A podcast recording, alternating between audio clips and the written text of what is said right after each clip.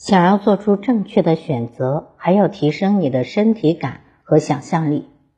身体感就是人不舒服了会有感知，身体和头脑没有连在一起，思维无所不能，就像孙悟空一样；但是身体则像西天取经的唐僧一样，需要一步一步的走。身体体验、感觉，这是人生的根本，不能总是空想。是不是想着一些你根本做不了的事情？这是在浪费你的身体。你的身体能做什么？你此时能做什么？身体是有限的，你必须要学会选择让自己的身体舒服的人和事。另外，想象力是需要有画面感的。真正有影响力的想象是有画面感的。只有文字没有生命力。外在命运就是在想象不断投射的结果。有画面的想象很容易成功。如果没有必须找到一个人合作，找到一个脑海里有这个想象的人。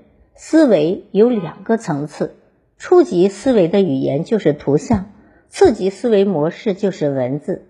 孩子往往活在图像之中，大人则活在文字之中。如何看待父母直接规划孩子的人生呢？从心理学上讲，是谁痛苦谁改变。改变的过程中，往往会制造出一些痛苦。这个时候，你就需要问一问自己的心：你是为了和父母对着干，还是由衷的热爱这件事情？试着先从小事上找到遵从自己意志，找到属于自己的空间。坚定，这是我的人生，我要为自己的人生负责。如果你的父母很没有界限感，老是管你太多，让你引起厌烦，那么你需要通过一件事或者几件事，让父母明白，你们不要管我了，这是我自己的事。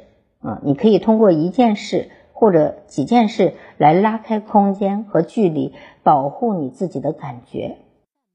父母开始可能有些不适应或者是伤心，但是当你一直坚持自己，坚定的告诉父母说这是我的选择，请尊重我的选择，那么多数明智的父母也就不会再约束你了，因为他们发现你的力量增强了。